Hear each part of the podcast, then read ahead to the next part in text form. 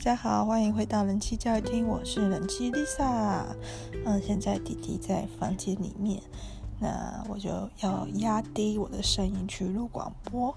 嗯，为什么呢？因为我发现我声音太尖或太激昂的时候，他可能会醒过来。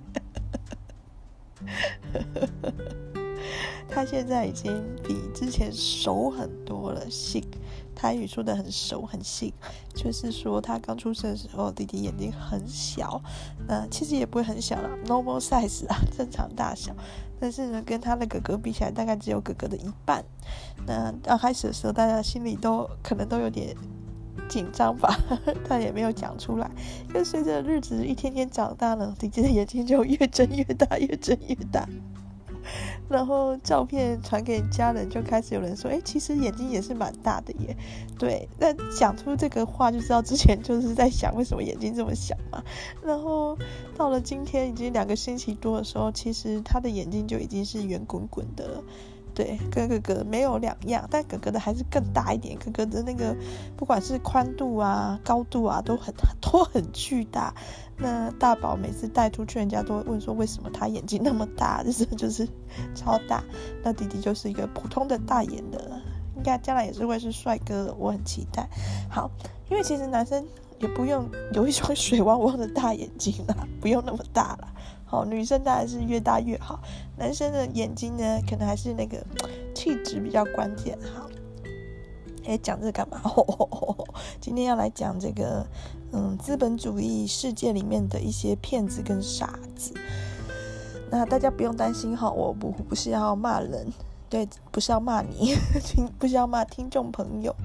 那主要是提醒大家一些可能要注意的事，因为。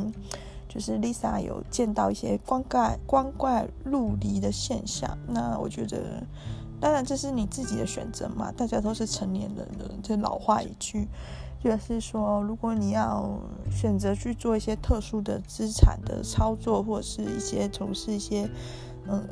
有拉下线的直销行业，那那都是你自己的选择，我也没有资格去评论你。但是我比较不乐见的是，如果有人在不知情的情况下，或是在误会的情况下，去投入了太多的金钱或时间，特别是我们都以为有钱人会被骗钱，事实上，大家就是最危险，而且。这个是社会上充满恶意，想要去欺骗，甚至是截取更多资源的对象，其实穷人或者是一般的所谓的普罗大众。就比如说，当然有钱人用的什么东西都是。贵咖啡系嘛，很贵，贵桑桑，他们都用很好的，但所以我们就会发现很多的黑心食品、黑心商品、便宜货，其实成人是有问题的、有毒的、劣质的。像之前中国会有所谓的三聚氰胺奶粉嘛，那喝了小朋友都要洗肾。那有钱人会去买三聚氰胺奶粉吗？不会啊，他会去买欧洲进口的奶粉啊。所以说，我们可以发现说，这个某一些的诈骗或某一些的。犯罪黑暗的行为，其实专门锁定一个中下阶层人去下手，就是知道说，嗯，没有钱，在这个资本主义社会就会处处受限嘛，你的很多物质欲望就必须去做去做压抑、啊，不然就会自己就是很痛苦。所以说，更多。更更容易下手，就是更多的机构或单位是专门锁定这个阶层下手。像之前，比如说，嗯，George and Mary 现金卡可以借钱，那当然喽，有钱人怎么会需要借钱去买一个 LV 包呢？就是铂金包都买得起。可是对于一些刚出社会的或者是比较收入不高的人来说，可能就会觉得说，哦，要是有这个现金卡，就可以去买我想要的东西了，就可以实现梦想了。那这个欲望或者是这个弱点被掌握之后，你可能就会得堕入那个高利息循环了。那之前的台湾其实这种卡债啊，或者是嗯现金卡借款，其实是压垮了很多的人。那还好，后来政府是很有诚意的出来解决，就是说在台湾你欠钱了，你财务搞得一团乱了。请不要放弃人生，放弃希望，或者去贩毒，还是可以试着去做一些跟银行或是跟债务人的一个协商整合，而且不能用非法手段去逼你还钱。就是实际上是这样，就是你欠不管欠银行钱，或者是你私下的一些借贷，你还不出来的时候，人家不能把你的手指就砍断。不过说是这样说啦，如果你的你的债权是流到黑社会或是一些比较极端的人手上，可能就还是会被这样讨债。那其实这样的讨债，他他真的要的不是钱，他要的是那个虐待、施虐的快感。跟权力的彰显，所以说，因为这这一定是违法的。就算你是欠钱的人，你也不用被砍断手指的。可是，如果你的债权的拥有人他心里面有一些状况，他是一个施虐狂的话，他可能就会想要断你几根手指，说是要逼你还钱，其实他就是这样做，他很爽的。简单说就是这样。所以说还是要小心呐，就是尽量不要不要去。借钱或者是去借一些来路不明的钱，你不知道你的对手是谁。那政府的钱借了就借了，就 左派 Lisa，对 政府的一些补助或借款借了就借了，还不出来就算了。哎，没有没有了，尽力了，量力而为，量力而为。我一开始要讲的一个陷阱，说就是所谓的保证人。今天要讲两个大陷阱，一个是保人，一个是传直销。先讲保人，保证人的概念比较简单，就是不知道各位的爸爸妈妈有没有告诫过你们，就是说宁可你直接把钱借人家，也绝对不可能去帮人家做保，因为当那个人还不出来的时候，钱必须你还。那这个保证人呢，其实在台湾有两个不同的法律上的意义概念，一个叫做普通保证人，一个叫做连带保证人。那普通保证人呢，他是他的还款顺序是在那个就是现在的这个借钱的人的后面的。举例来说好了，我我今天去跟银行，我我不要跟银行了，我跟王太太。王太太、陈太太、李太太，报纸上那种叉叉太太借一百万，然后叉叉太太说，你要给我一个保证人，我才要借你钱哦，我就拿去请少女 Lisa 签名做了保证人。那假如他是我的呃普通保证人的话呢，会遭遇什么事？就是今天 Lisa 我不还钱了，老 Lisa 不还，欠钱不还，然后这时候呢，王太太可不可以去找少女 Lisa 要求还款呢？可以是可以，但是少女 Lisa 呢，她会有一个先诉抗辩权，就是说，她可以要求王太太先去找我要，先找老 Lisa 要，因为是老 Lisa 借的钱嘛。那确定我都还不出来了，我财产也被法拍了，我银行账户也被冻结了，我每个月薪水被扣三分之一了。这样的情况下，真的都还是还不出来的钱，才能要求少女 Lisa 还。对，那个还款的优先次序是我先，然后才少女 Lisa。可是连带保证人的话，我们两个是平行的哦。也就是说，好，今天我去跟王太太借钱，王太太说，哦，要借一百万，你要给我一个保证人。然后他给我的契约是连带保证人的契约，连带保证人的契约里面就会有类似的关键字，就是比如说放弃先诉抗辩权，或者是。什么连带连带责任，或者是会说同为债债权人，诶，债权人应该是债主吧，债务人嘛。等我一下，我看一下，又来 又来，常常广播广播突然中断。对啊，债主，对，那这种情况下，同为债务人的话。少女 Lisa 一旦签了这个连带保证人的契约，会发生什么事？就是今天我不想还钱了，少女 Lisa 就必须还这笔钱，甚至我还不还钱无所谓，王太太可以直接拿着这纸契约去找少女 Lisa 要钱。也说这笔钱虽然是我拿去花了，我拿一百万去花了，事实上这笔钱少女 Lisa 也跟我一样是借了的概念，我们是平行的单位，所以说不可以去帮人家做保。更不可以去做人家的连带保证人。那现在政府已经有一些法律规定了，银行在这种娱乐娱乐性的消费还有房贷上是不可以要求连带保证人的，最多只能要求保证人。那像房贷的话，当然是不能要求连带保证人了。为什么？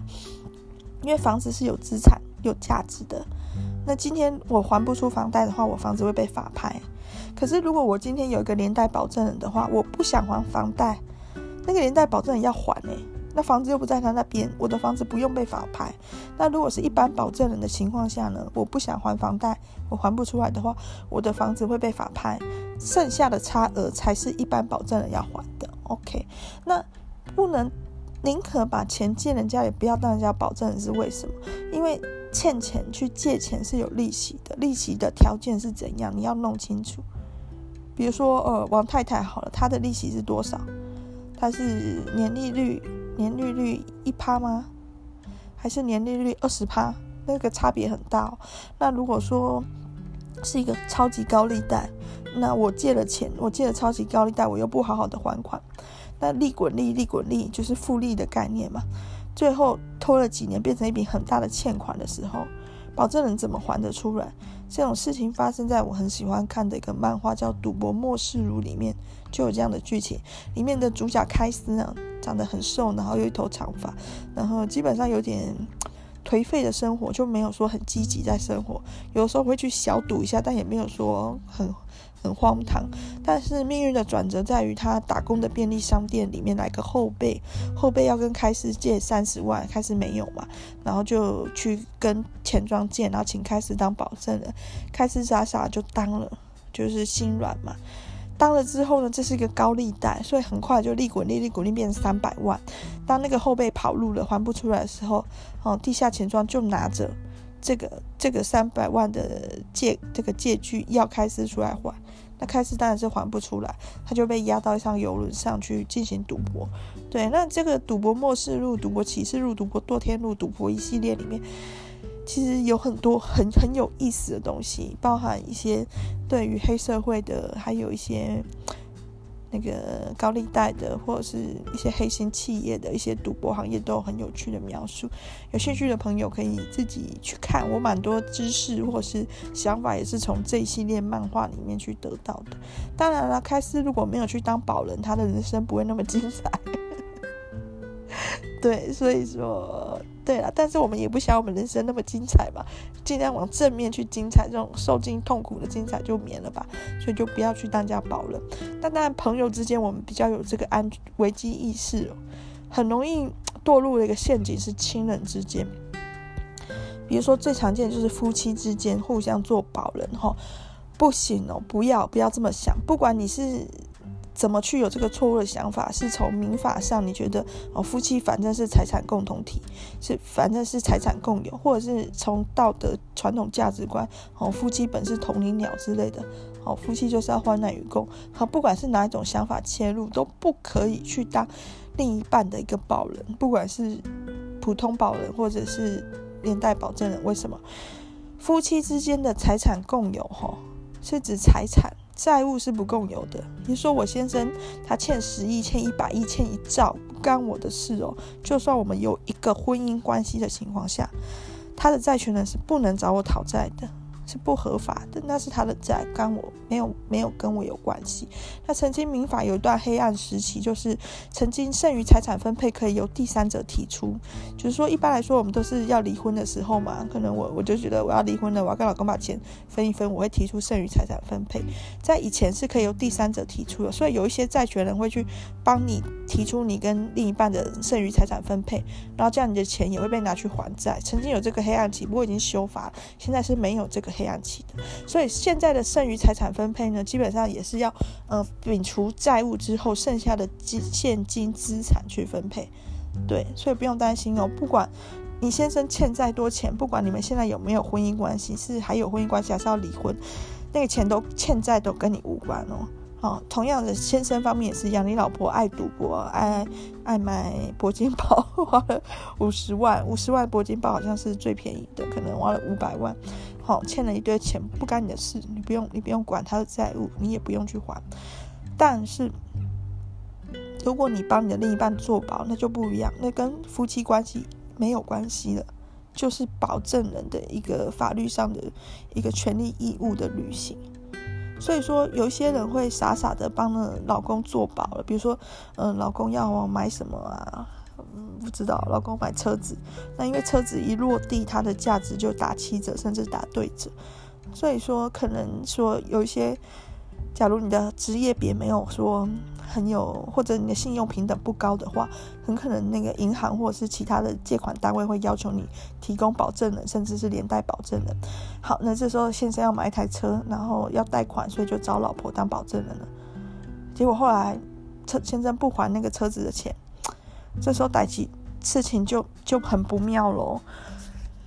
就算你跟那个先生离婚也没有用，哦，离婚了之后，你们可能可以，你可能可以申请这个剩余财产分配，去争议说这个车子的所有权你有没有份。对，但是这个债务呢，如果先生不还，或是先生还不起的话，就会落在你头上，离婚也没有用，因为今天绑着你的不是因为你是他老婆，而是因为你是他的保证人，所以法律就帮助不了你了。那另外，除了夫妻间常常见的会因为一些情感上的误判，血亲就是直系血亲，比如说爸爸跟小孩、爸妈跟小孩之间也很容易这样，不可以哦。不要帮自己的小孩做保，不要帮自己的爸爸妈妈做保。那为什么？因为其实，在债务上，其实现在的民法已经负债不用只还了。以前的民法，英国一百零一年以前的民法是这样的，就是说。小孩子他必须在三个月内，就是比如说我爸过世好了，三个月内我要决定要不要呃放弃继承或限定继承。放弃继承的意思是说，不管是资产、钱啊、房子什么，我都不要，债务我也不要，我什么都不要继承啦。好，那限定继承是什么？是我要继承，但是如果我爸爸有债务的话呢，债务只能我只付到他的财产付完为止。比如说我爸有呃，我爸其实。应该是有存款，但是管在我妈手上，啊，不管了。比如说，我爸有一百万的现金存款，可是我爸欠了三百万的债务。如果说我今天是抛弃继承的话，反正存款跟债务都没有我的事。好，如果我今天是限定继承的话，可能我就会分到一百五十万的债务跟五十万的存款嘛，跟我姐分。诶，还有我妈，所以是多少？可能分到。应该是我妈会分掉一半，然后我跟我姐再分剩下的一半的一半，我应该会分到四分之一。好，不管，但重点是我我分到我爸的负债可能是比较多的，我分到可能五十万的负债，可是我只分到二十五万的存款。这时候怎样呢？我就要用二十五万的存款去还五十万的债务的一部分，可是还不完的我也不用再还了。对，就是限定了，限定了，就是我继承的资产财产能还的债务。就还就好了，好多的我不用还。那但是这个东西以前是要在一百零一年前，民国一百零一前要在三三个月内搞定。那如果我今天我我还算是一个成年人，我可能有办法在三个月内里面做出判断。可是有很多情况下是小朋友去继承父母的一些东西的时候，他他根本不知道，所以他来不及去抛弃继承或限定继承。所以在以前的案例中有很多可怜的孩子，他他真的是富二代，富的。就是 minus 的负的二代，对啊，那当然很多法律界人士就会觉得说，这样子这个小孩的人生就毁了，这件事其实很不公平，因为也不是他欠的钱，所以有有去进行一些奔走嘛，那后来就修法，修法的情况下，其实现在原则上的继承就是限定继承的概念了，对，那而且这个法是溯及既往的，所以如果听众朋友现在有一些被长辈的债务所困扰的人，可以去。去，嗯，思考一下或查一下这件事情，可能可以解决掉这个债务，可以走法律程序把它解决掉。就是父母留下的资产去还债，还还还还还不完的就算，子女不用继续背这个债。但是当然，这个这个是亲属之间的关系哦。可是如果你爸爸欠债，你去当他的保人。那你没有办法抛弃什么，你没有限定什么，你就是那个保证人的话，甚至你是那个连带保证人的话，那个债务就是跟着你，所以一定要小心这个陷阱。好，那这个概念比较简单，讲完了，那我们来讲另外一个呃比较违反直觉的直销的概念哈。嗯，直销的想法其实很简单，就是虽然有一些直销它是有卖产品的，但大部分的直销就是一种。资金资金流的资金盘的概念，就是说，嗯，我今天找到两个人，嗯，这两个人各给我十块，那我不是就二十块了吗？那这两个人傻了吗？给我十 给我十块干嘛？哦，不是，他们也可以再去找两个人，再给他们十块，然后这两个人再给他们的十块里面呢，这个二十块里面呢，除了他自己，他自己可能可以拿走十五块，剩下的五块再给我。这他这他找这两个人呢，可以再去找两个人。这两个人呢，又又各给上面的人十块，然后这个钱呢，就这样层层叠叠、层层剥削，变成最上层的人，他最后什么事几乎都不用做，他就等下面的人再去找人来给他钱就好了。这样一层一层的抽佣上去，直销的概念就是真的很资金盘的直销，是类似这种概念。那大家就会觉得说，好像不难，就是说就是找两个人而已。可是你知道吗？这是一个级数，这是一个那个。指数不是级数，是一个指数二的几次方的概念。那大家猜猜看，这个资金盘在台湾最多可以维持几层？心中可以先想一下几层。哦，答案是二十五层，最多就是二十四层。为什么？因为二的二的二十五次方就已经大过两千三百万了，就是整个就比台湾的人口多了。那。这种状况下就是什么意思？就是说，你最上面的人，就是现在台湾都没有这个，比如说叫爱丽莎协会哈，爱丽莎直销协会，大家来爱我，给我钱，谢谢。我只要找两个人就可以赚二十元，这两个人呢，再去再去找两个人，这样子最多到二十四层，就不可能在台湾继续下去，比台湾总人口第二十五层的时候就会比台湾总人口都多，所以你也可以想象的是，第一层的人很好找人，第二层的人可能也很好。到越下面，其实你就越来越难找，那个放大的比例是越来越大。那实际上，台湾的直销人口多少呢？一直都是一个两百多万到三百万的水准，每九个人里面就有一个人做传直销。那这些做传直销人，他的收入是多少呢？是三万多不到四万。大家就会觉得说，哦，三万多不到四万也是一笔收入啊，是年收入。年收入台币新台币三万多不到四万，就是统计上的结果就是这样。那大家可能会辩解说，有一些人的传直销是做副业，但实际上呢，七成超过七成的传直销的人一元都没有赚，一块钱他都没有赚到，他可能还是负的。所以说，这个一年赚三万块的平均是怎样？是一大堆的零，一大堆的负负值。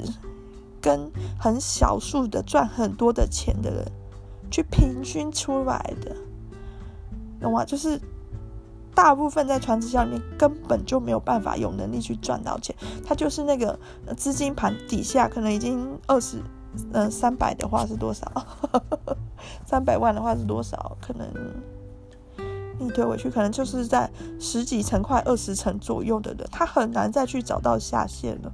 他就是等着付钱给上面的人抽抽抽抽抽而已。他等于就是要出卖他的劳力给上面的人赚钱而已。大部分都是在在这个层级。好，那直销也有分很多种，不是所有的都这么靠拉人。这种几乎接近纯资金盘的直销，其实蛮讨人厌的。但是就是说，那也都是换汤不要不换药。那可能就是有推出一些商品，比如说像安利，它有卖它的净水器。那比如说像美安，还有卖它的保养品，什么酵素；那像普众，它有它的益生菌餐包；像爱多美，它有它的生活用品、牙膏、什么卫生纸，都可能有自己的主打产品。但那都是都是一个，怎么讲？我觉得是一个包装。因为所有做直销的人，他不会花所有的体力精力在那边卖很多东西，他不是靠卖很多东西赚钱的，他主要还是想去拉一个下线，至少就是直销有一些制度，比如说太阳制。那或者是双轨制，或者是所谓的矩阵制，有不同的设计。有的制度就非常重视下线，下线越多越好。你甚至还要上线，还要帮下线再拉下线。可是有的直销制度是，可能你只要顾好一层下线，那你主要要放在嗯、经营的商品销售或者是一些异业合作，不一定。但是都没有少掉这个拉下线的动作。比如说，诶，那个叫什么牌子啊？Nu Skin，对啊，他也有卖很多他自己的保养品，但是他的人还是会问问看你愿不愿意也来加入这个团队。那为什么呢？因为他很寂寞啊，也有可能。但是更大的原因就是越多人去加入他的底下，他的获利就越好。那这种事就会让人家觉得哦，好很讨厌。当然，我们人是需要互相帮助的。比如说，我之前在人力银行工作过，我就会问我的朋友：“你要不要加会员？”对，你加会员送你来扣印一百点哦。找工作还可以抽一万哦。大家应该知道是哪一间人力银行会有这种事。但是，但是如果是这种，嗯。不用花钱，花一点小力气的忙，就蛮多人愿意帮。像比如说，大家如果有参加一些什么网络票选啊，或干嘛，需要点个赞或分享或什么，我都非常乐意帮忙。我就觉得举手之劳嘛，卖卖小人情，没有什么损失，我不我不会觉得烦。对，那可是如果说真的要到要花钱的帮忙的话，有时候就会觉得、有一点哎呦呢，倒不只要花钱了，我还要。去投入一个产业，投入一个年平均收入三万元的产业的时候，我就觉得我干嘛拿我的时间跟生命去做这种事呢？对，然后我投入那个产业之后，我还要去拉下线，那我不是很烦吗？就还会欠人家人情，就不想做。可直销人就会讲很多的话啊，梦想啊什么的。啊，弟弟哭了啊！我去看一下他，我我。看一下我儿子哦，好，他没事，好，好，继续讲。所以说，这种东西就会让人觉得有点生厌。那怎么分辨你的朋友是不是在做直销呢？就刚刚提到那些名字都是直销，没错。那像美安的话，他们有个特色，就是他们会有一个贝卡罗拿奈，我没有办法念出这个地名。北卡罗来纳州的一个美安的直销大会，每年都有。那这两年因为武汉肺炎的疫情，好像是停办或改成线上。特色就是做美安的人，他有一段期间他就会结伴去美国玩啊。那因为北卡罗南罗来纳州是比较已经很很很东岸的地方了。所以说你也不是直接飞过去，你可能是飞到美国的某个点，然后再想办法交通过去。所以过程中可能就可以去蛮多景点玩的。然后美安的人，他们除了一定会去这个年会的或之外，他们也会把握这个年会，尽情的在美国观光旅游，拍很多照片，营造出他们是人生胜利组啊，出国开会啊，又可以观光啊，这种感觉。学习到很多这样子，那像美安他们还会做自己的一个网站，好像叫 shop.com 吧，那是一个比价网站，你透过那个网站买，好像可以获得一些回馈金还是啥的，但是就是说，嗯。这些其实都有有点是幌子幌子啦。也就是说，他们真正赚大钱的地方，恐怕还是在于他们的一个直销制度，还有就是他们卖自己的一个保健品卖很贵，什么酵素这些。他们自己有在做美案的人喝那个酵素，都是喝很凶的。这里就是要提醒大家注意的，就是直销的产品不是不能买，不是不能用。哦，如果你自己买了用了觉得不错，那也无妨。像我自己也有买过普通的益生菌，但是绝对没有像他们说的那么神。特别是有一些直销业者为了多卖一点，或者是卖更好，就会宣称不实的疗效，私下宣称，因为公开宣称就违反了一些医药法嘛。那这种东西其实有一些人就信了。如果你信了直销说的那一套，你也去要成为他们的一个点，也要去经销这些产品的话，你可能就会更信。所以在台湾有一些例子是，有些人他有带一些疾病的情况下，他没有去积极的接受医疗治疗，而是吃了大量的直销产品，像比如说，嗯，像贺宝福，他要推他自己的减肥药。这这种东西，你偶偶一试之，或是你不要吃那么多，其实没事。但如果你身体本身已经有状况，你还狂吃这种营养保健食品的话，真的非常危险。特别是你的状况可能是如果是癌症的话，那你你可能就在养大你的癌细胞，你知道吗？吃这些营养保健食品，所以要小心。可是直销人可怕就在这里，他为了让你多买一点货，多带一点货，上线或者上线的上线，为了。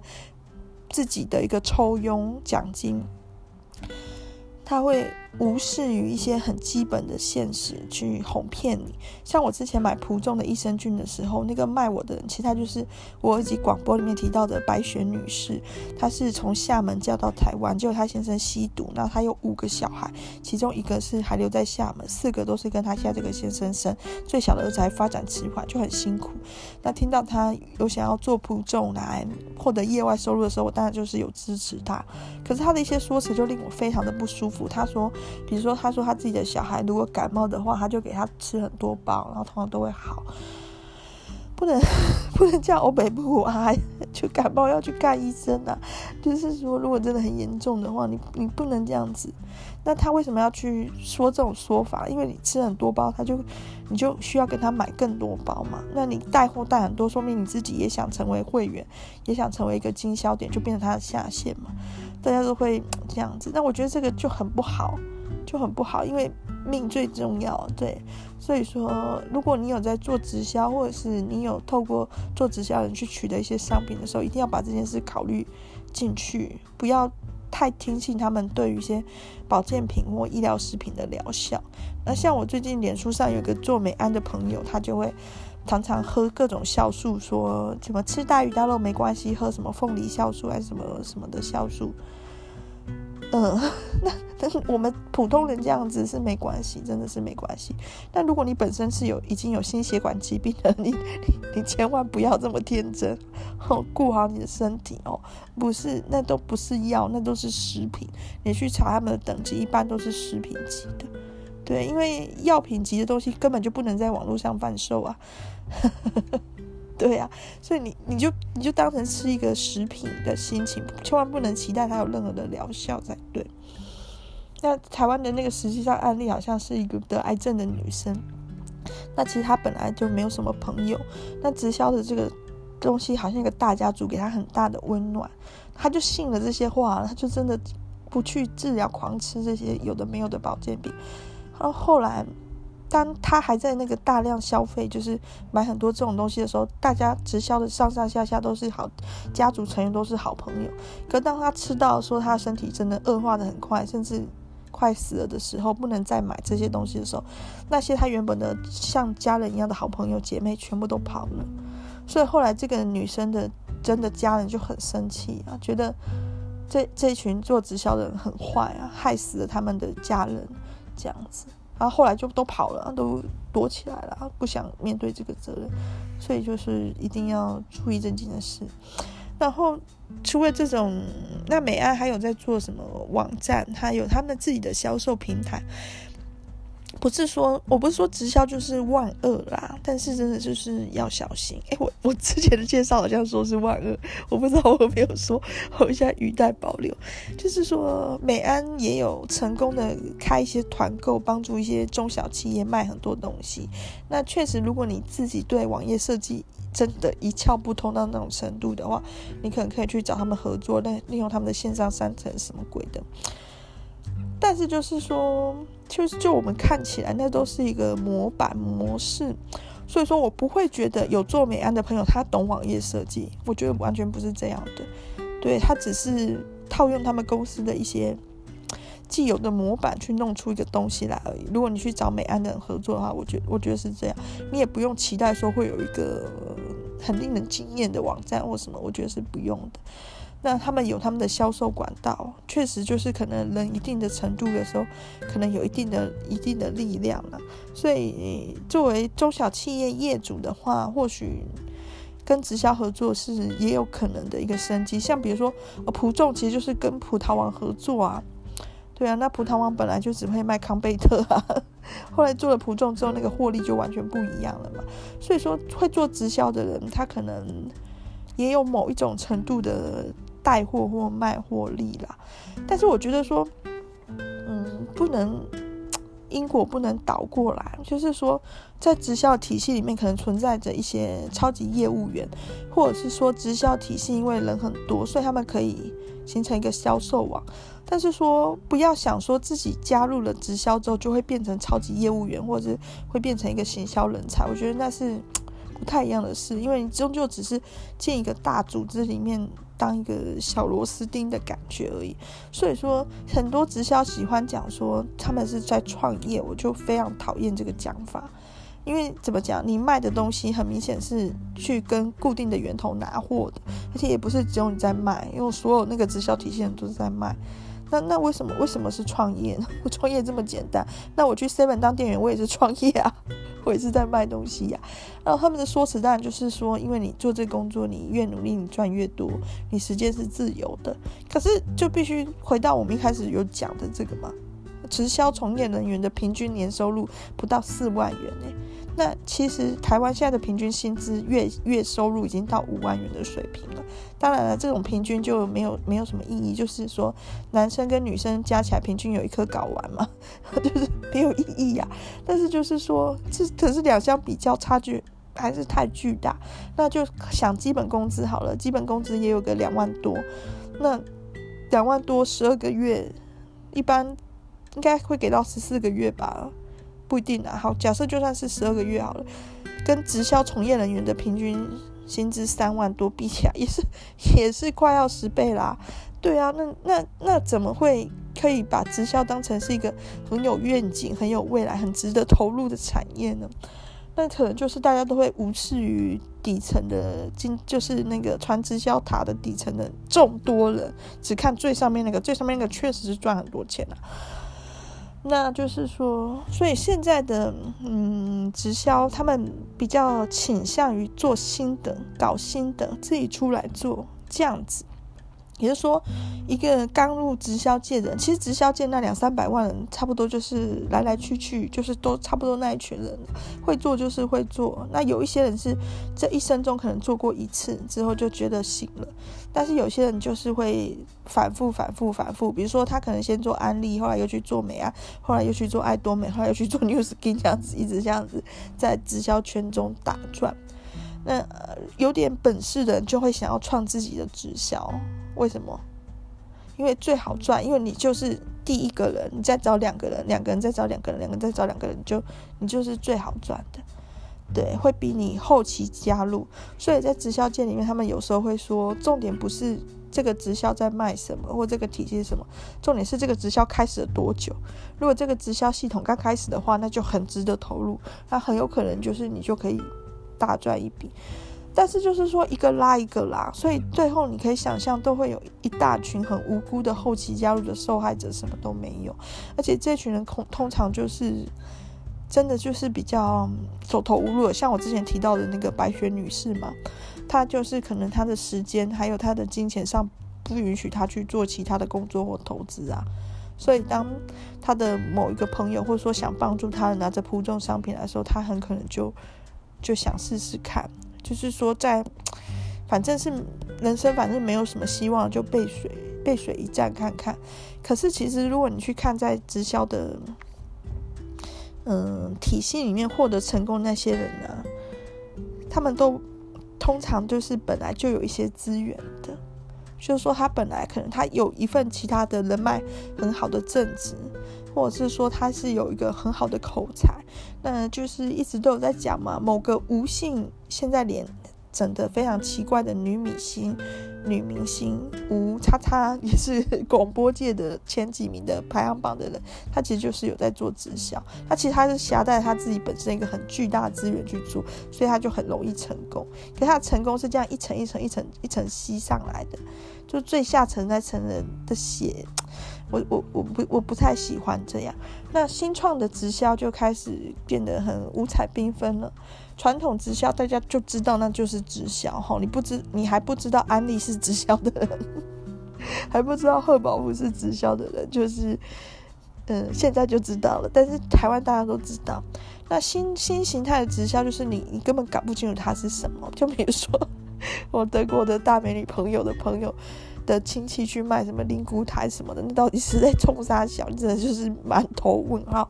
这种奇妙的直销也是有的，生前契约，齁，那每个人其实最多就就死一次啊。所以说这个东西拿来当商品，我是觉得很很很很很莫名其妙了，不太懂。那可，可是只要是一个名目就好了，因为他直销真正要做的事，其实。不不完全是卖那个东西，而是找到他的下线去卖那个东西，这样子一层一层一层一层的去抽佣抽奖金，才是他真的想做的事。所以那个东西只要是某一个东西就好了。好，那现在越来越多的都是所谓的财务的投资型的这种的老鼠会，那有一些是是是诈骗的，对。然后这种东西呢，他就会告诉你说，我绝对不是在做资金盘跟直销。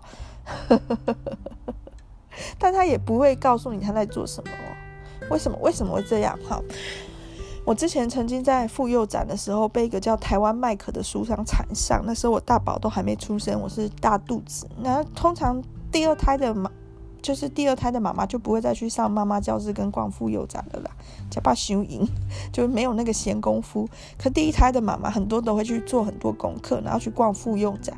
那妇幼展里面其实就会有一些书商想要卖你书，然后那个叫台湾麦可的书商的书有的还不错，有的有的我觉得不太适合小朋友，不管弄一弄之后，其实我先生就想买了。可是那个东西其实是个。几万块的书哦，套书这样子，我心里就想，这是 怎么怎么回事？一本书就两三百，不能一本一本慢慢买，为什么要一次买几万块？我就觉得说，哦，我要我要我我要先离开一下。我现在是好像已经快买下来了，然后那个业务员就一直阻止我离开。我说：“妈妈，你要干嘛？我去帮你呀，什么什么的。”然后他阻止我离开，我就更要离开。然后我就说：“我想上网查一下。”他们就脸色大变，我就说，为什么你要上网查？我就说我我都花这么多钱买个东西钱，我不用看一下别人的评价嘛？他就说好好吧，妈妈，那你上网查。可是有些话，网络上的消息不一定是真的，你要靠你自己的判断。我就说好，一看全部都是坏话，全部都是在讲台湾麦克的坏话，好，很多纠纷啊。那时候你就知道为什么了，所以为什么有时候现在会有什么要让你去上什么财务课啊，要约你见面谈啊，说什么他自己掌握了一套投资方法赚很多钱啊，或者是他也没有说什么，就是说，哎，我有没有人要约我吃饭啊？这样子很积极的去寻求这个见面谈的机会是为什么？因为他在网络上释出太多的情报的时候，你就很容易去破解。有一个稍微 Google 一下，你就可以找到呃可能的情况或相关的案例了。但是呢，他如果能够把你约出来见面一对一谈的话，他就可以用他的眼神啊、话术啊什么的，强烈的洗脑你，然后甚至让你在那么短的时间内就做出决定。当然，你做出决定之后，你还是随时可以反悔的。但是人有一个自我欺骗的机制，就是那个叫什么什么，那个叫什么认知行为失调理论，就是说，嗯、你今天被一个做。其实是要做直销的朋友，但是他包装的很很 fancy，然后搞不清楚他在干嘛，说是一种投资查他圈的朋友约见面，然后你被他骗了，你签约了，或者是你付定金，或是怎样？对，之前还有什么手机门号直销，你不觉得超扯吗？到底什么鬼都能来做直销？好，不管。然后你你签约了之后，你心里隐约觉得你被骗了，这好像是直销吧？这个东西没有他讲那么好吧？但是你已经做了这个行为了。如果你当下要承认这是一个骗局的话，做那个行为的你就好像很蠢，所以有一些人就会产生自己骗自己的机制，就说没事没事的，不是这样的。网络上那些 Google 到的资讯都是都是那酸葡萄什么的，就自己骗自己了。所以说，可是你如果没有做那个签约的动作，你不会自己骗自己啊，你还没有。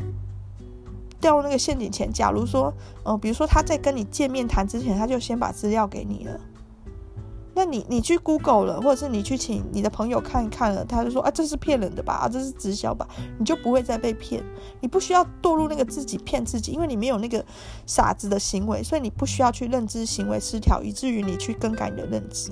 对，所以对于这种要走这种有点诈骗手法的嘛。我不知道该怎么形容他，就是要这样子去洗脑人的人，他是一定要跟你见面谈的，所以他事前会尽量的保密，不要讲清楚他要干嘛。他可能可以丢给你一些诱饵，但是他绝对不可以讲清楚。等讲清楚一下就被你识破手脚。可是当他跟你见面谈的时候，他用他的话术或感染力，有些情况下他会把你带去某另一个场合，很多人都用集体的话术跟热情感染力。一旦你稍微被骗、被骗了、被诱导了，做出了那个行为之后，你后续就有很大的机会自己骗自己。但你也有可能比较勇于承认啊，我真的是傻了。比如说，像 Lisa 买了储蓄险，就觉得啊，我真是傻了。这样你就有机会去做一个停损或去解约的动作。但是如果你自己骗自己了之后，你就是哎聊了 k 他们要的就是你陷下去。关于这个，我遇过一个南宁投资案。我怎么会遇到南宁投资案的这件事？说来非常有趣。我那时候是去新疆玩，然后我们几个朋友，然后去走一个克克难的旅行，走丝路进新疆。只要怕输赢，就是很浪漫这样子。但是因为那时候已经是我在工作期间第三份工作期间，没有办法请很多假，所以其实这个没有办法很深入的玩新疆。所以其实新疆地区只去了那个火焰山啊、哈密啊。然后吃了一些抓饭啊、羊肉啊，啊，真是回味无穷。然后到乌鲁木齐的时候就不能再继续了，时间到了要回台湾。回台湾你就不能这样子慢慢的磨出去了，你会来不及上班，所以就赶快搭飞机要回上海，再从上海回台湾。那从乌鲁木齐搭飞机回上海的时候，中间有经过中转。那中国大陆的中转都很莫名其妙，就是他他没有写在机票上，你是。会像 surprise 这样子的，是飞到一半才知道你要在哪里中转的那种感觉。然后大部分的中转是没有没有离开航厦的，对。可是我们那一次从乌鲁木齐在南宁在广西中转的时候，我们是有离开那个航厦的，我记得。然后是再进去的这样子，有在做一个 check in 的动作，我记得。好，所以是换一台飞机了。然后再从那台飞机转机回回上海的那种概念，然后从那那个换的那台从广西要飞回上海的飞机上面呢，就有南宁投资案的参与者，就主动来跟我们搭话，因为我们明显看起来就是台湾人，口音也是台湾人，就是说什么啊，你们出社会几年了？有没有想要做一个投资啊？我们是台商，什么什么鬼的，有个投资真的很不错，叉叉圈。那时候其实我跟我同行的朋友，有些是大学同学，有的是社团朋友啊，也有社团朋友的朋友，一脸懵，就是这些公司啊。那时候我已经快三十岁了，但是对于什么投资是是从来都没有在想。然后我就觉得说，台商的投资到底干我干我什么事？我就是一个普通的上班族，然后存了一点钱，然后好不容易请到假出来玩了，然后满脑子想的都还是新疆发生的点点滴滴，然后新疆的小朋友头很大很可爱之类的，而且新疆的小朋友你知道，他。大概是一岁多，还没两岁。我我判断，因为他是走路都还走得不太好，也不会讲话。他是体型非常的巨大哦，新疆的血统，维吾尔族的血统。然后最令人印象深刻的就是那个小朋友憨憨的，已经很可爱。到了他要吃饭的时间的时候，竟然他的妈妈那个维吾尔族的妇女不是用奶瓶喂他喝奶，是拿一个。大勺子从一个缸里面舀奶起来喂，哪来的那个缸？那个里面的奶难道是从牛身上挤出来的吗？我这看那一幕好震撼。然后那个小朋友竟然就这样子用那个大勺子，有点像我们洗澡有时候会用那个舀水的那种勺子在那边喝奶耶。哇，难怪难怪可以养得那么大只，所有的人都对这一幕印象很深。新疆之旅 印象最深刻就是维吾尔族的一岁的小朋友用勺子在那边喝奶。好，那这这不是重点啦。然后那个奇怪的大姐就是讲个不停啊，我心中就是完全不知道爷公啥。那回到台湾之后，我就想起这件事，就哎，来 Google 一下吧。那在中国你是不能 Google 的吗？你只能用百度，百度根本就很难用，也不知道怎么用，很痛苦。在中国常常处处受限。回台湾之后就马上 Google 了，就找到南宁投资案。南宁投资诈骗，这是一个台湾人骗台湾人的诈骗局。有一些台商在中国其实混得不好，但是也回不来了，可能有欠债或者是没脸回来之类的，他们就会成为台流，台台台湾的流浪汉，台商的流浪汉。那有一些人就在南宁这个地方，广西南宁这个地方开始就是。弄一个资金盘的诈骗，然后就是想办法先把一些台湾人，一些无辜的台湾人。最好是单纯的那种骗到中国，说要做考察，有一个很好的商机，然后就骗到南宁之后，带他到处逛，然后跟他说什么，这是一个习近平习大大啊，历届历届主席都有同意的一个资金流的致富案啊，那每个人最多可以投七十二万，然后什么再多也不行哦，只能两个单位，什么叉叉圈圈的，然后你再找到三个人什么什么的，就可以回本了，你再找三个人就回本，然后之后的人就是都都都多赚的这样子。然后期间也有一点像是封锁你的资讯、人身自由、限制人身自由这种感觉，有的很坏，还会说是旅行团代订、代安排行程，直接把你的护照什么的没收，这种感觉强制保管，然后就很多人被骗，被骗之后为了把那七十二万再拿回来，就只好再骗三个朋友这样的概念。那时我就。后来查资料才发现，哇，原来那时候在飞机上那个大姐试图要骗我们呢，但是我们真的是。可能也拿不出那七十二万，然后也没有什么投资的想法，太傻乎乎了，所以没有被骗到。诶，根本就听不懂你在讲什么，诶，就是这种感觉，逃过一劫。如果说我们那时候稍微进入状况一点，或者是得到就是有表现出想投资的意愿什么的，想了解的话，可能就会被赖啊，被加赖，或是怎样骚扰个不停吧。幸好我们完全就是哈哈。啊，搞不懂的那种状态，让他想骗我们都无从下手。对，那像这个呢，后来就网络上就传开了嘛，所以说你只要关键字打南宁，哈，基本上就会直接跑出这个诈骗案。所以说后来他们都不敢讲说要带人去南宁了，都说我们去深圳考察。但事实上他帮你买的机票就是到南宁，那他跟你说啊，在这边中转，其实就不合理了，因为你的中转点怎么比你的路程还远呢？就是说。你要去广东，你怎么会在广西中转的？那不是折返了吗？好，对，但是就是大家吧，就是这样子，怕你事先去找资料，那你一旦到中国，你其实就不好找资料了，因为你不能 Google，而且他们有的，嗯，有的甚至会把你的手机没收，或者是先洗脑你说，哦，你在网络上找到的资料不一定是真的，他们会说你要相信自己哦。哦，你的朋友啊、亲人啊，或者是网络上找到的资料都不一定真的。重要的是要相信自己。等我一下，弟弟，乖乖，好，我看一下弟弟今妈的状态。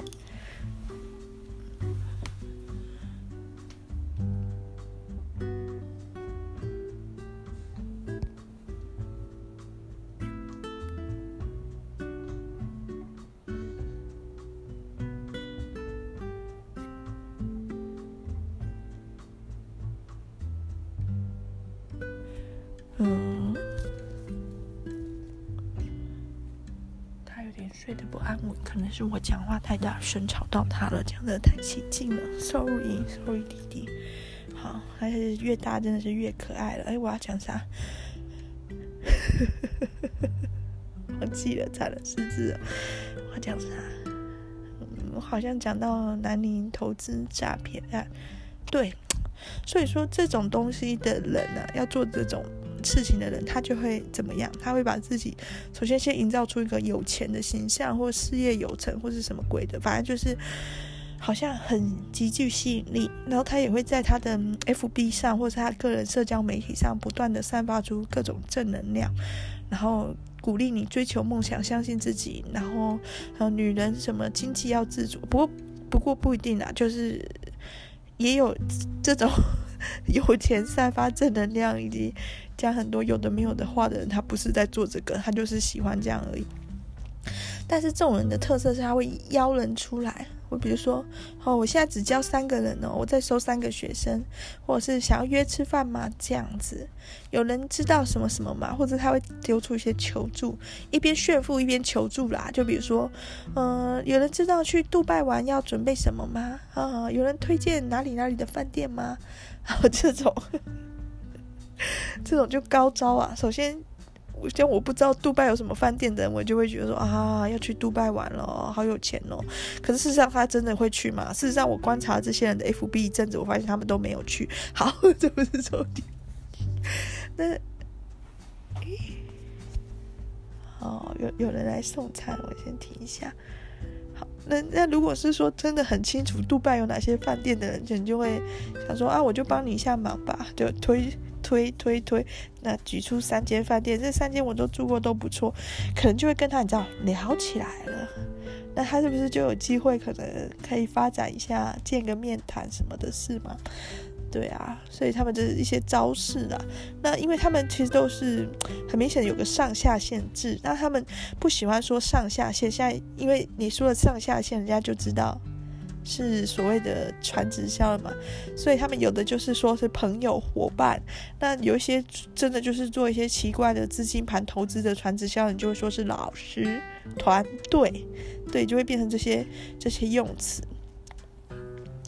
对，那有有什么东西不能不能先讲清楚，一定要要见面谈的吗？对，那他这种越是安排这样子，嗯、模模糊糊说不清的，其实就是通常都很可疑啦。那比较妙的是说，我们都会以为。就是说，怎怎么样的人会容易掉入这样的一个陷阱里面？也不不也不能说一定是陷阱的。比如说，就像那个南宁投资诈骗案好了，我想把七十二万赚回来，甚至赚的比七十二万多的也是有，但是有很多人七十二万就直接赔掉了，没有办法，实在没有办法再去。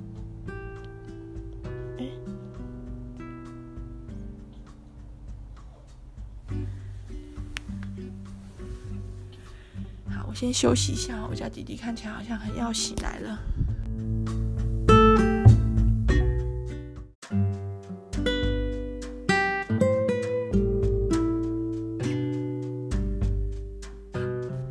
大家好，欢迎回到人气教育厅。呃，时间已经其实离距离我录上一段已经。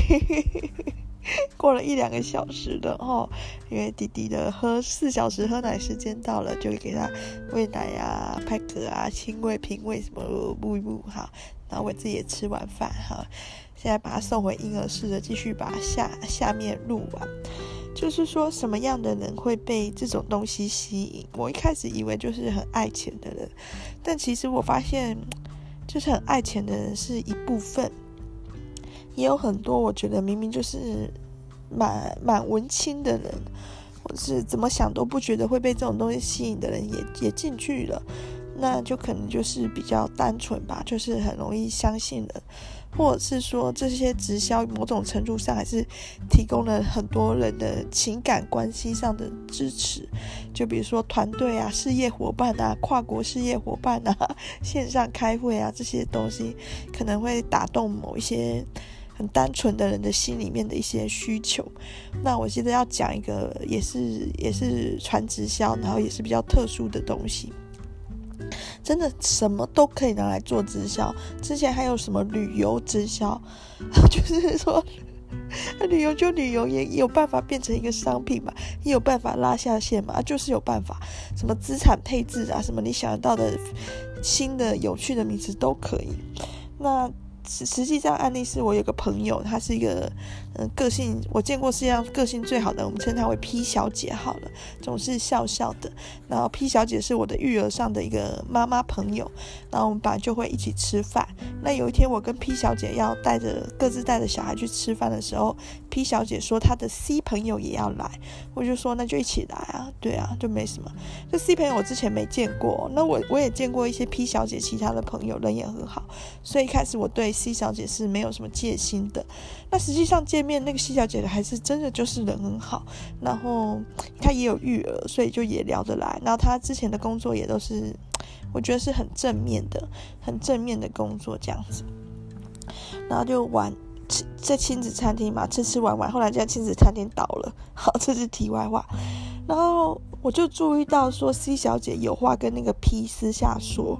那我这个人有个坏习惯，就是偷听人家讲话，所以我一边假假装在忙，一边其实在偷听他们在讲什么，就不听不得了。这个 C 小姐竟然要 P 小姐去投资，那我就想投资什么，就感觉听起来就很可疑。还好这个 P 小姐虽然个性很好，但是该拒绝的事她还是很坚定的拒绝，她就直接说我没钱。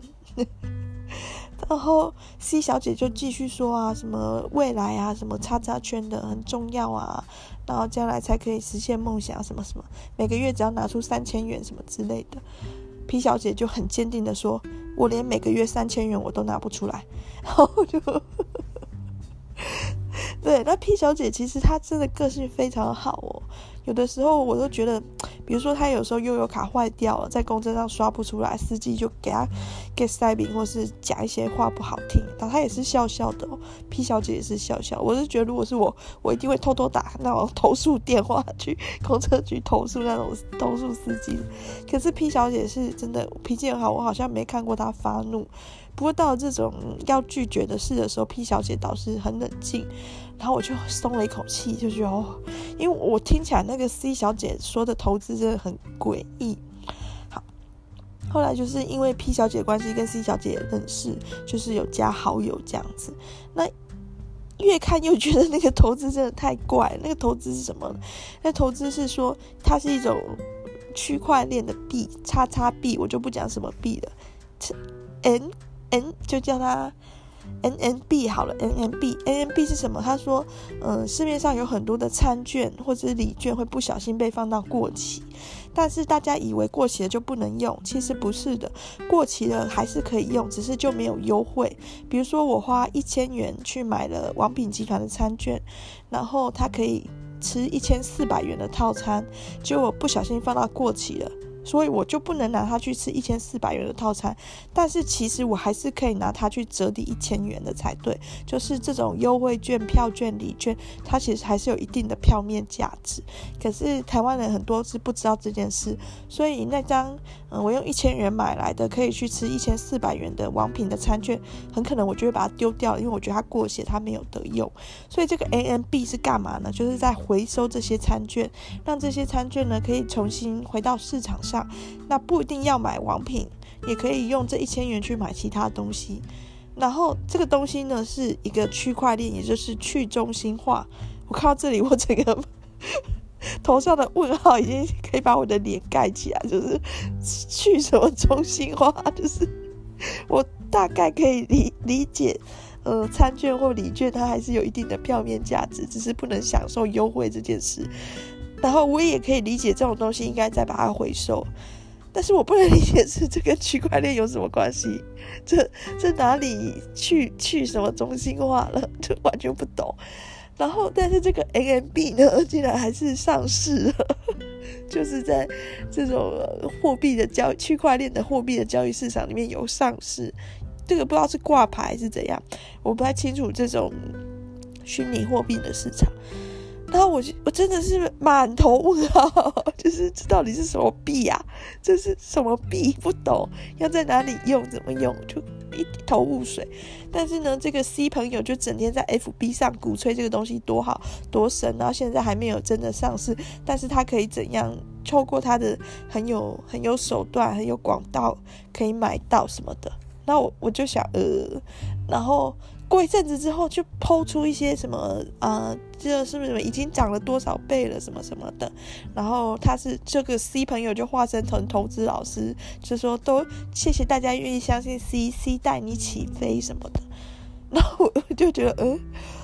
那我就继续观望，然后他又继续 po 说什么哇，投资这个 NMB 的人已经赚了百分之四十了，然后就 po 一些图什么的，在他的个人 FB，然后之后就开始放他去做美甲，他去拍写真沙龙啊，他去澳门玩什么的啊，终于实现财富自由了，等等等。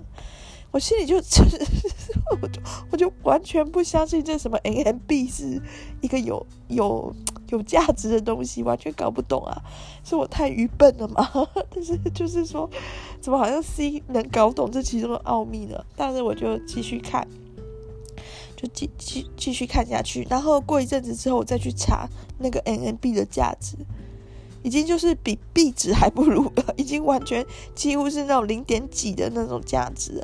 然后也去查到一些争议的新闻，就是有人也是透过这种，比如说什么投资专家、理财专家的介绍去买这个 NMB，后来发现根本就是贬到连。连一点价值都没有，就觉得是诈骗，所以要去告那个专家。不过是告不成的，因为你自己心甘情愿要买。就算那个专家当初有甜言蜜语跟你说保证会涨百分之四十以上什么的，那那终究要买的人是你自己，所以可能是不能构成诈骗。然后我就想，哎，果然这个什么 NMB 的太可疑了。我再回去 C 的 FB 看。几乎都删掉了，就是曾经什么 C 带你飞啊，买 NMB 啊，赚百分之四十啊，那些文章好像没有，好像是我的梦，我的 幻觉，我记错一样。但是有一则贴文，它好像漏删了，那我就看到那一则贴文就，就哦，还好不是梦，还好是现实。然后之后呢，C 又开始各种说什么自己的老师教他，然后他也运用在生活上，终于会赚大钱了。然后他只只教几个人，只教有缘人或什么，赶快约他出来吃饭什么的。然后特别开始很喜欢用现实动态。我后来发现说，可能现实动态很方便，因为他。不管 PO 了什么东西，对的错的，隔天就会消失，二十四小时嘛。FB 的现实动态是这样，所以 PO 这个以后，他就不用管理 FB 页面了，可能更方便。然后他就继续继续发表很多他对投资的看法、笔记什么的。好，我就想说，这东西真的太诡异了，我就去看他的一些。呃，被他 tag 的，被他打卡在一起的伙伴，或者是所谓的老师，然后我就去看他的老师，然后他老师的页面呢，就是整天放旅游照，然后都是那几张，就是仿佛去了一次欧洲型的照片要用接着的二十年的那种 那种概念。好，那那没关系。但总之呢，那个老师很积极的营造出自己是因为投资有道，所以财富自由，可以在世界各地旅行。那我个人的观感是，如果你有心去旅行，你不用很有钱，就是穷和尚跟富富和尚的概念。就是富和尚说他要去取经啊，他要先买一艘船啊，什么什么鬼的，准备行李用牛车拉什么的。穷和尚就说我就沿路乞讨去吧。就出发了，所以最后穷和尚有道，富和尚没道。我我个人对于旅游的感觉也是这样。如果你有心要去，你就去，好，你可以用用走的，用搭便车的，用骑脚踏车的，就是你要看世界，你不需要不需要被阻挡。当然说还是有一些机会成本啊，就是至少你的时间你要花在上面，你就不能拿去工作，那这个自己取舍。但是就是说。哦，去世界旅游，去很多地方旅游之后，就说自己是个有钱人这件事，我是很否定的。我是不能说很否定，我是很怀疑的，因为我也可以用穷游的方式去旅游，然后我带几套漂亮衣服去拍照啊，这有什么难？就是说我也可以去用穷游的方式去旅游，然后我进五星级饭店拍照啊，因为五星级饭店它根本不会阻止你进去，比如说像兰城精英酒店。你要去就去啊，你随时都可以去，你不能进去客房楼层而已。好，那个大厅你随时都可以去，不然人家怎么去 check in 啊？对不对？就是谁都可以去。那所以我会对于这种大量的放旅游照片，这没关系，就大家去玩吧，就会拍很多照。可是他大量的放旅游照片，是想用旅游的照片证明他自己很有钱的这种行为，我是觉得很很。很诡异，就是你你能证明什么？比如说跟一台名车拍照啊，你家里有一台玛莎拉蒂，你有时候想跟他拍照，那也是合情合理。但是如果你很刻意的去跟玛莎拉蒂拍照，只是为了让人家知道哦，你很有钱，你财富自由，你和雅郎，我会觉得你这个人很怪。而且那玛莎拉蒂就一定是你的吗？那玛莎拉蒂就一定是新的吗？很多的疑点。对，那重点是你为什么要让人家觉得你很有钱？为什么？如果说你今天是一个求偶中的人，比如说你是一个男生，那我大概可以理解你想干嘛，就是说你就把自己弄得好像有钱，看会不会有妹来贴你这样吧。可是他们的又不是这样，就是说好像是想要借着自己看起来很有钱，看有没有人要来跟我学怎么变有钱。那那是为什么呢？你为什么这么好为人师呢？人之大患在好为人师，对。不好意思，我决定岔题一下来讲这个故事，因为我一直很想讲，这是王鼎钧的故事啊。那王鼎钧呢，他其实是比较中国北方的人，但是因为在日日日治时期，不，台湾才能讲日治，中国那边就是在日本侵华的时期。那中国北方其实整个是被日本占领的，那那时候所受的教育其实就非常的洗脑教育。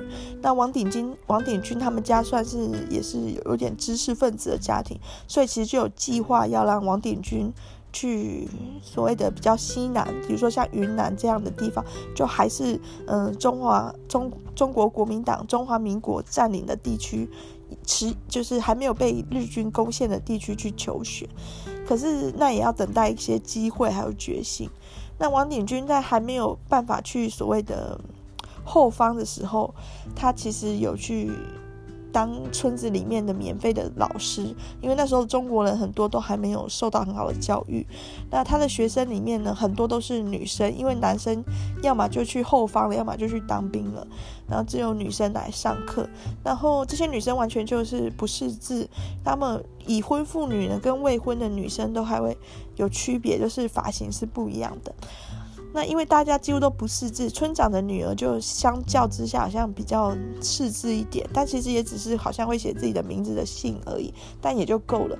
然后王鼎钧去当小老师的时候，就叫村长的女儿上来写字，然后村长女儿就写了，写了之后王鼎钧就说这字写得很漂亮，然后村长女儿就脸红了。然后后来村长女儿好像有便秘吧，然后他就吃苍蝇，就是想让自己拉肚子。然后王鼎钧听到这件事就觉得天哪，你这样会把自己搞死，就是因为那时候中国的一些卫生条件还有知识还不是很好，所以王鼎钧就去弄了药来，就就送给村长的女儿说，你以后就是有问题你就吃这个药，不要再吃苍蝇了。然后村长女儿就含羞的同意了。就不得了了，过几天村长就来谈亲事了。呵呵，为什么呢？因为他夸了这个村长的女儿，这是一个还没有结婚的闺女，说写字很漂亮。那其实中国是比较含，那时候中国比较含蓄而保守，其实这就已经是一个很大的赞美了。这个闺女以为王鼎钧喜欢她自己。然后到王鼎钧给这个闺女吃那个药，给药的时候就很肯定的，就是他已经给我礼物，要跟我定下终身了。所以，所以村长的女儿就已经肯定说王鼎钧喜欢他，而且要跟他定终身，所以就请爸爸，就是村长来谈。然后王鼎钧的爸妈吓傻，说什么鬼啊？谈什么亲事啊？不行诶，我儿子将来是要去云南去后方念书的。哦，不不不能不能在这个时候娶亲，会耽误村长的女儿。因为假如真的娶了，然后王鼎君过不久就有机会去去念书的话，他其实就要离开了。那会不会回来，根本没有人知道。那是一个非常战乱的时期，这样这个这个闺女，这个这个少女的一生会被耽误的，所以就拒绝了。结果这个村村长女儿就哀痛欲绝，呵呵，觉得非常丢脸，就是因为她她误会了嘛，她以为王鼎钧喜欢她，然后。诶，大家知道王鼎钧是谁吗？一个作家，现在在美国，不知道还在不在世。在世的话，年纪也蛮大的。然后他有写一些，就是他的流亡文学作品，因为他曾经在王鼎钧曾经在整个中国步行超级宇宙无敌霹雳远，然后后来好像又有到金门，然后再到台湾，一路上都是有很多苦难跟迫害的。那时候国民政府对这些流亡学生其实也很坏，好，这不讲。然后。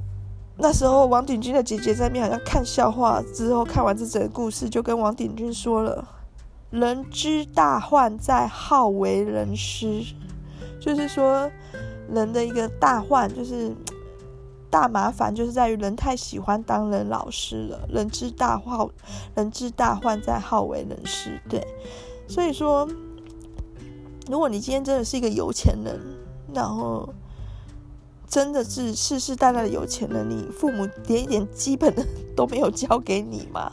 就是说你才不要露白啊，然后你不要那么爱现啊，那你不要去管别人。事实上我，我我我不是要说有钱人自私啦，但我真的觉得有钱人他干嘛管你会不会投资？他自己会投资就好了，他自己赚钱就好，他干嘛要帮你赚钱？他干嘛要想说你会不会赚钱？他的朋友会不会赚钱？事实上，他如果真的这么关心他朋友的经济的问题的话，他直接给他朋友钱就好了，因为他就是有钱人。对啊，那所以我是很多事情我是觉得很困惑，但是我我我我也是没有遇过会直接给人家钱的有钱人啦，但是很大方的有钱人倒是倒是蛮常见。可是就是说，像这种想尽办法要让人家认为自己有钱的行为，在 FB 上，我是觉得就。令人不舒服嘛，有点炫耀。那想尽办法让人家觉得自己有钱，并且来向自己来跟自己学理财或者学一些什么的话，就 就就就更感觉更不对劲了。就说，你就那么好心，就是说，对啊，但可能也是有啦。我自己太小了，知父度君子，度君子之心了。哈，有些人就是想要无私奉献，对，那或许吧。好，那总之呢，我还是继续在看这个 C 小姐她的 FB 哦，每一天都是那么正面及积极啦，然后逮到机会就会迎迎向阳光啊，拍一些美照这样子。嗯，那算了啦，如果是她这样，她觉得很满意、很很开心，那也是也是好事一件。但是就是说，大家如果在 FB 上看到这种东西，其实要有有一点戒心啦，看到。有些人好像哦，穿穿好吃好开好车怎样，拼命的想让人家知道自己有钱，然后又一直试出讯息说，我也想把这个变有钱的方法教给大家的话，其实这个人就就还蛮可疑的，对。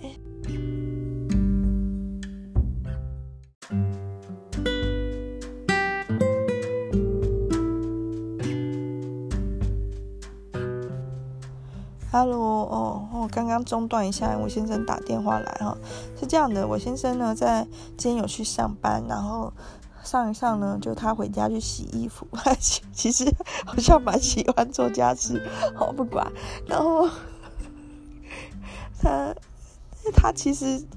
本来比较没有那么注重各种整洁及家事诶，他就是那种内裤会反过来再穿，或者是会闻一闻把比较不臭的衣服拿起来穿的那种人。也就是因为他这种，我才嫁他的。我就是不想不想我后半辈子人生家事上被要求，所以我选了一个很随和的人。但是可能因为我我这家事能力还有生活态度实在太散漫了，激起了他某一种。想要做家事的欲望，可能他妈一直有在念，因为我曾经，我我不我不洗床单的，就是永远都不洗的那种。然后有一次要搬家的时候，因为之前租房子蛮常搬的，然后他有把床单带回他家去洗。然后那时候我婆婆我不知道结婚了没，可能也已经结婚了，忘记了。我婆婆呢就把那个床单泡在泡在水桶里面，就竟然泡出灰黑色的水。我婆婆吓死，就在换水，就在换水，这样换泡出了几次 灰黑色的水，想说是水泥吗还是什么？之后我婆婆终于崩溃了，就直接把那个床单丢掉，拿新的床单给我们。哦，类似这样的故事之后，我婆婆就常可能就常告诫我先生，请请在家事上面多用点心。对，但是我是我是不会 不会在乎的。然后好，那总之我先生他就回去洗衣服，洗洗就忽然问我说要吃什么，我就说来点泡面跟啤酒吧。我 我夜里就很容易想吃这个东西，然后他就他就说好，然后接着他就去吃饭，然后吃吃吃吃到一半，他刚刚突然想起来。该不会我还没吃晚餐吧？就该不会他老婆还没吃晚餐吧？就赶快急急忙忙打电话问我说：“哎、你是不是还没有吃晚餐啊？是不是快饿死了？”我说：“没有啊，我有吃月子餐啊。”我就想吃点宵夜，因为我现在又很瘦，我现在整个很瘦，我根本就没有肚子。人家都说生完小孩之后肚子还会像几个月大，根本没有，我 现在肚子根本就平掉了，因为我喂母奶。我本来生小孩就几乎没有胖，然后我又喂母奶，我现在。快快变得快变得比之前更瘦了，好吗？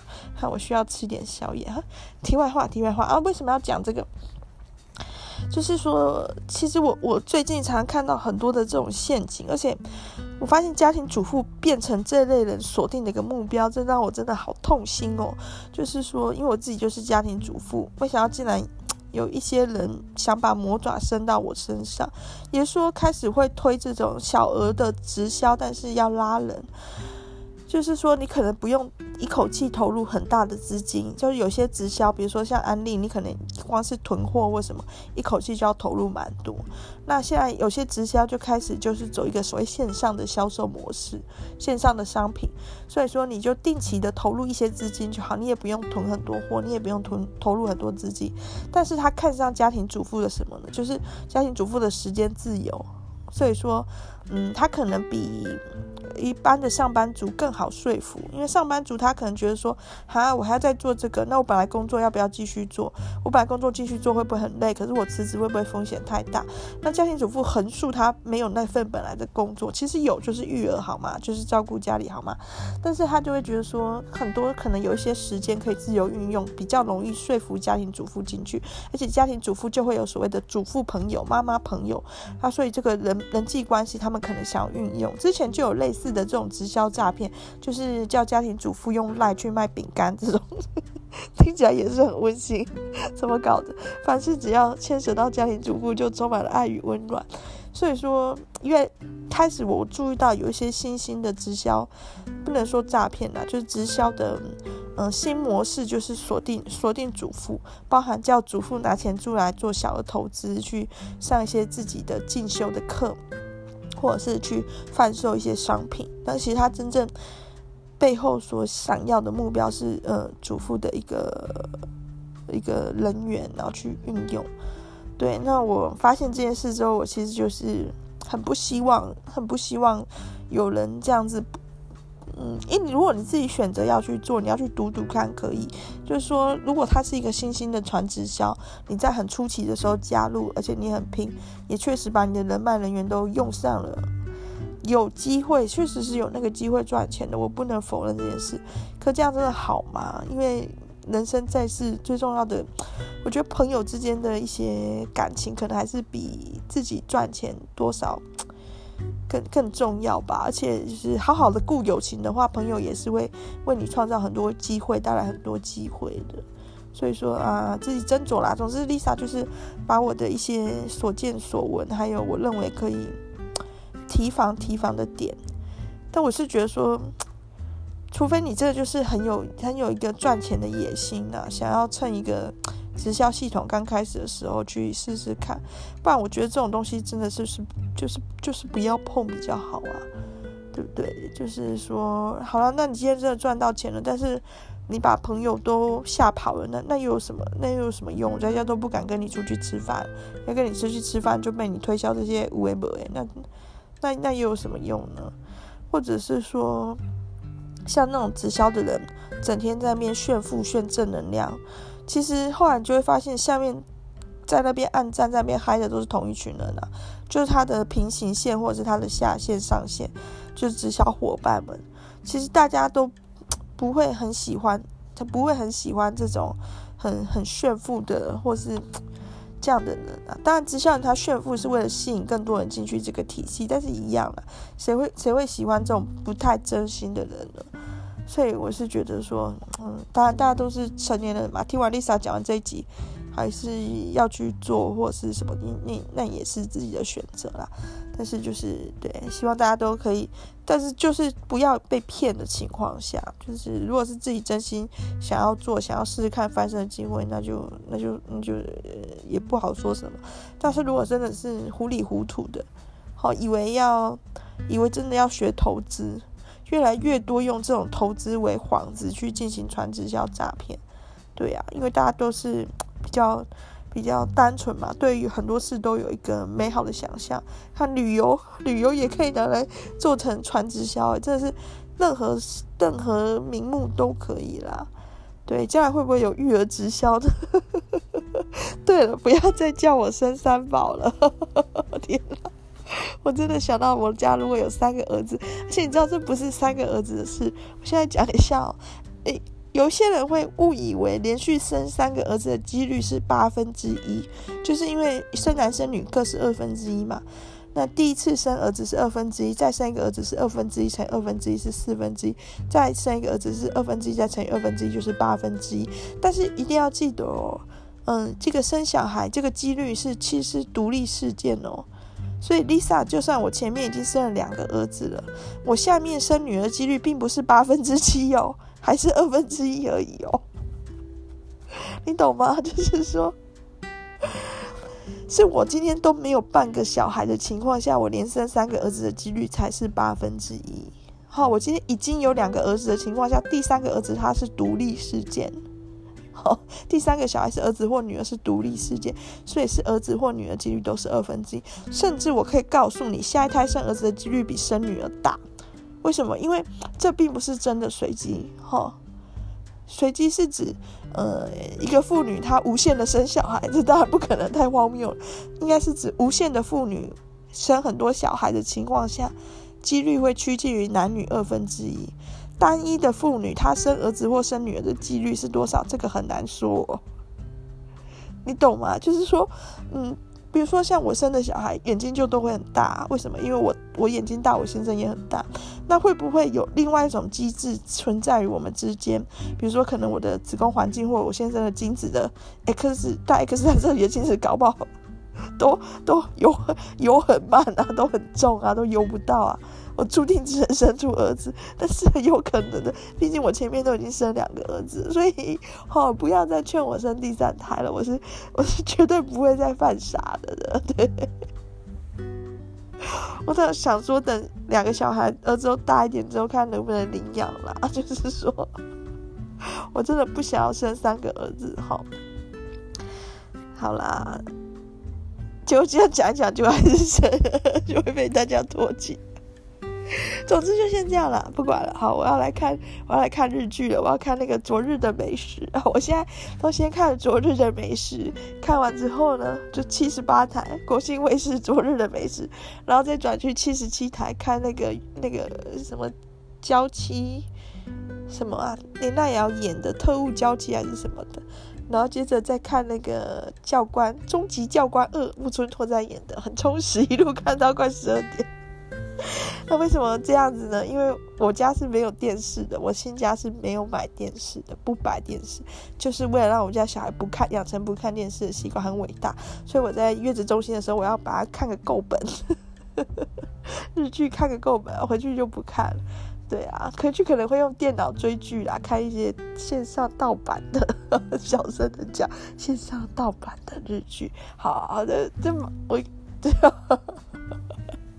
就我看那个好像叫特务娇妻还是什么林奈瑶演的那个广末凉子也有演，然后我看到广末凉子竟然还是这么的漂亮，真的广末凉子真的是从出生漂亮会漂亮到死的那种人哎，然后最最令我。感到震撼，就是我看到广末凉子的瞬间，我其实叫不出他叫什么名字，我就在想那个谁，那个谁，那个谁，那个生田公子，满脑子都是生田公子，就不对啊！生田公子是生田公子，广末凉子是广末凉子，我怎样都想不起来。然后我先生就看，哎，广末凉子啊，啊，我就说天哪，我真的越生小孩就越笨了，所以不能再生第三个了，再生。再生第三个这连木村拓哉我都会叫不出名字好吗？好好总之这样了啊好祝大家有个愉快的周末 草率结束。好拜拜。